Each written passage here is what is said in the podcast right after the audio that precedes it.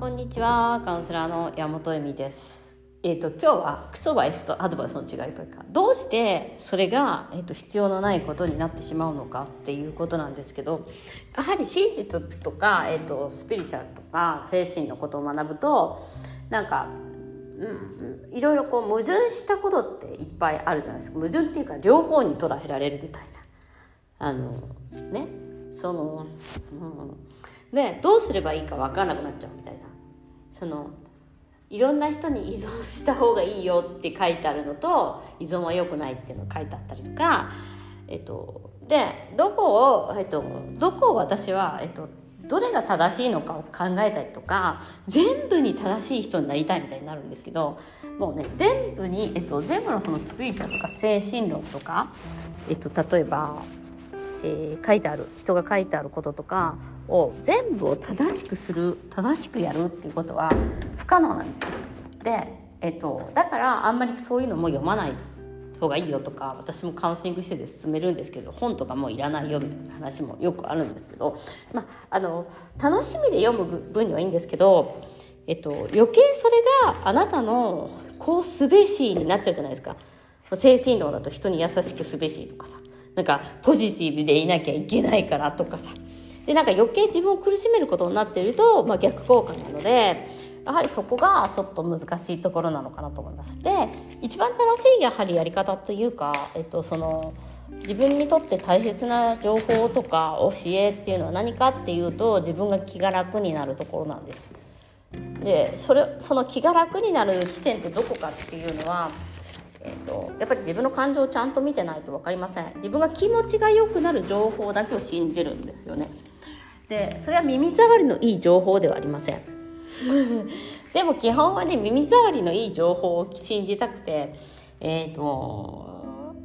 気分が良くなる情報とかを信じない。だからあのせその見なきゃいけない部分がどういうところかどうかっていうところの違いなんですけど、まあ、クソバイズになるとえっと、私が間違えたなと思う時は大体心配とか守ってあげたいとかっていう自分が苦しみを持ちたくない時ですよね。あの子供のためにあなたの子供に対してさあなたのために言ってるじゃないっていうのは大体こういい迷惑だったりすることが多いのは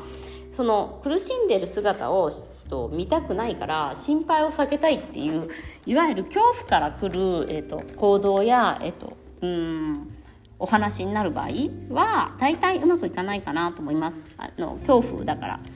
でそれは必要ないものなんですよね。その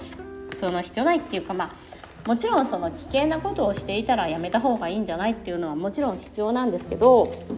何て言うかなあの結局自分がそれっていい思いしたいんですよね。心配したくないとか。うんなのでやはりそのネガティブなものその嫌う人に嫌われるかもしれないよとかそういうものから来る、えっとえー、言動っていうのはあんまり必要のないことが多いというか間違えてしまうことが多いね。なので前も言ったように応援とかは、えっと、大概は間違いないし、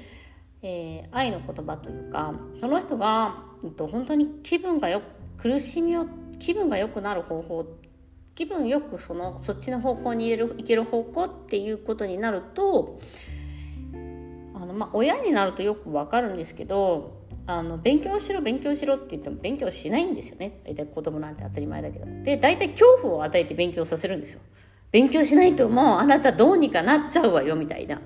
これやはりかなりあのネガティブな、えー、こう人との付き合い方だと思うんですね。やはり勉強したらこういう世界が広がってるよとか私こういう風になれたよみたいな親は見せてればやっぱりその勉強したいなとかやってみたいなとか面白そうだなとか思うはずじゃないですか。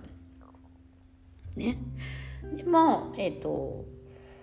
それを見せてなかったらやっぱりその親は自分の恐怖を相手に与えてるだけなんですよね。勉強しないから人生うまくいかなくなっちゃうよみたいなのを自分がやって自分がそうだったからそう自分がそうだと思っているからその恐怖を与えているだけになってしまうんですね。なのでそれはやはり親はよくやるしその私たちもその恐怖を、えー、自分の心配とか悩みのその恐怖から動く言動はあんまりいい方向にもいきません。うん、でえー、でまあそのだから真実というかスピリチュアルの真実とかもそうだけれども、まあ、全てねあのまあうん。その人にとって正しいこととかその人にとって気が楽になることっていうのはえっ、ー、と真実なんですけどそれは、えっと、本を読んでカウンセリングってだから一人一人にやっていく大切さっていうのはその人にとってその時その瞬間に大切なこと方向性っていうのはその人にとって本当に状況によって違うんですよね。例えばお腹が痛い人に、えっと、好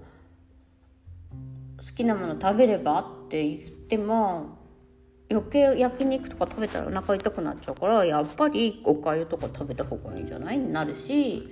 なんかだあの好きなもの、うん、例えば北海道に行ってるのにあの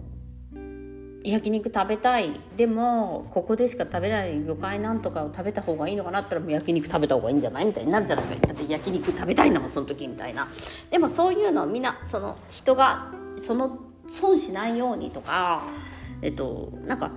その時その時の自分の気持ちっていうのを嘘をついてしまうとやはりそのいつも焼肉食べた方がいいんでしょみたいになっちゃうからお腹痛くても焼肉だしえっと